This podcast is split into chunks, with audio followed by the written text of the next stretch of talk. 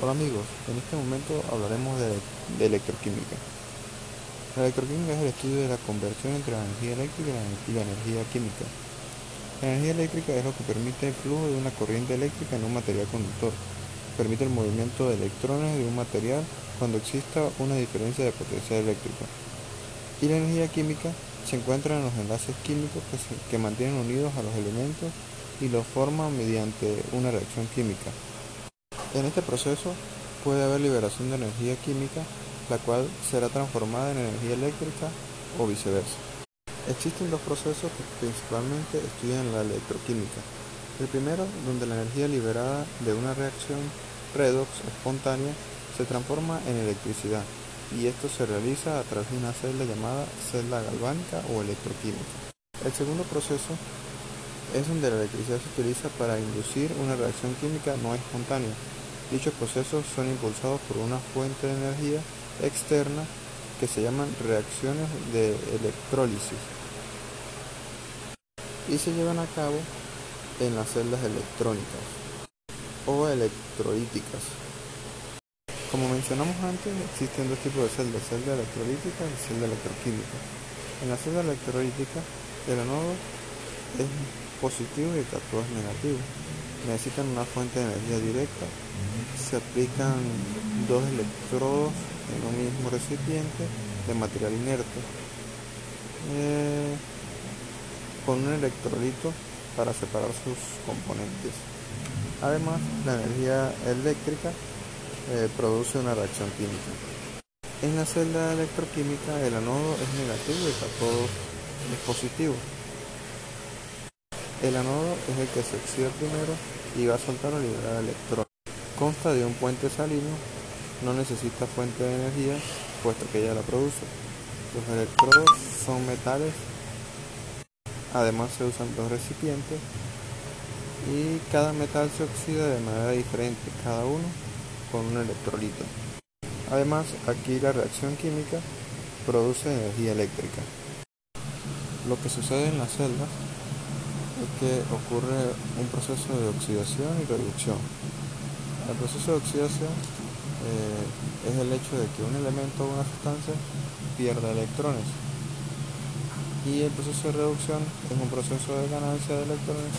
Cada vez que un elemento gana electrones decimos que se ha reducido es decir, tiene lugar una transferencia de electrones y en toda reacción redox tendremos un reductor y un oxidante. En este sentido, el agente reductor es una sustancia o elemento que pierde uno o más electrones y en este proceso se oxida. Y el agente oxidante es aquel que gana uno o más electrones y con ella se reduce. En otras palabras, un agente reductor dona electrones y el oxidante recibe los electrones donados por el otro agente. Un ejemplo de esto es si tenemos dos especies, llamémoslas B y A. Cuando B pierde electrones, su estado de oxidación va a ser más positivo. Si era 0, puede pasar a más 1, más 2, más 3. Entonces, la especie B se está oxidando y esos electrones que pierde van a otra especie entonces B será un agente reductor.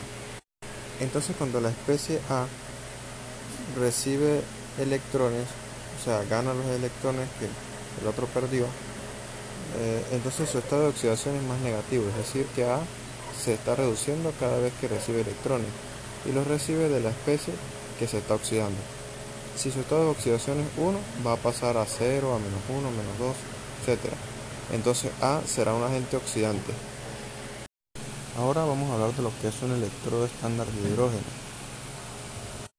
Este se basa en una celda redox. Esta reacción de óxido-reducción ocurre en un electrodo de platino platinado. El electrodo es sumergido en una solución ácida y se bombea el hidrógeno gaseoso a través de él. Entonces la concentración de formas oxidadas y reducidas se mantendrán como una unidad se representa con la expresión EEH. Este electrodo es importante porque nos va a servir para determinar los potenciales estándar de radiación del resto de semireacciones redox. y además puede funcionar como anodo y como catodo. Les hablaré también de lo que es el potencial de celda. El potencial de celda es la medida de la diferencia de energía electrónica entre dos electrodos, anodo y catodo. La unidad en la que se mide es el voltio. En el catodo y en el anodo tenemos cargas eléctricas diferentes. En el catodo hay concentración de carga positiva y en el anodo hay concentración de carga negativa. Siempre que haya una concentración de carga en una región del espacio tendremos algo a lo que se le llama energía potencial eléctrica, que es más alta donde existe concentración de carga negativa y es más baja donde hay concentración de carga positiva. Entonces, si comparamos la energía potencial eléctrica de una región con otra, va a existir una diferencia entre la energía potencial del, cátodo y del ánodo.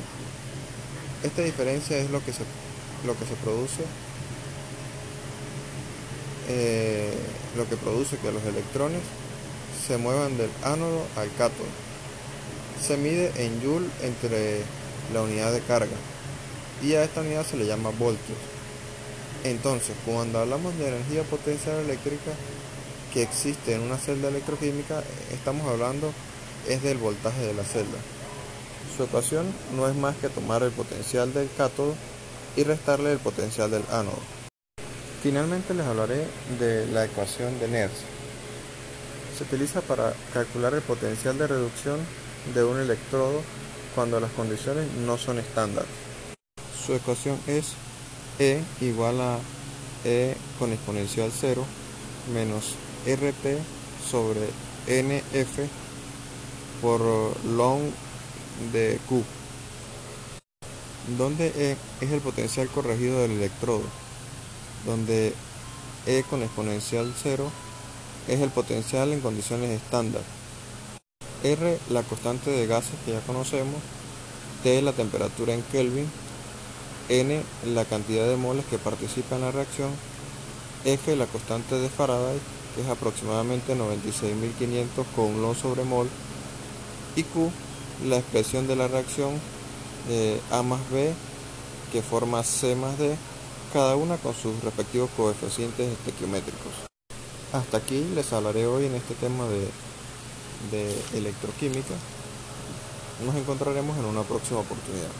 Gracias.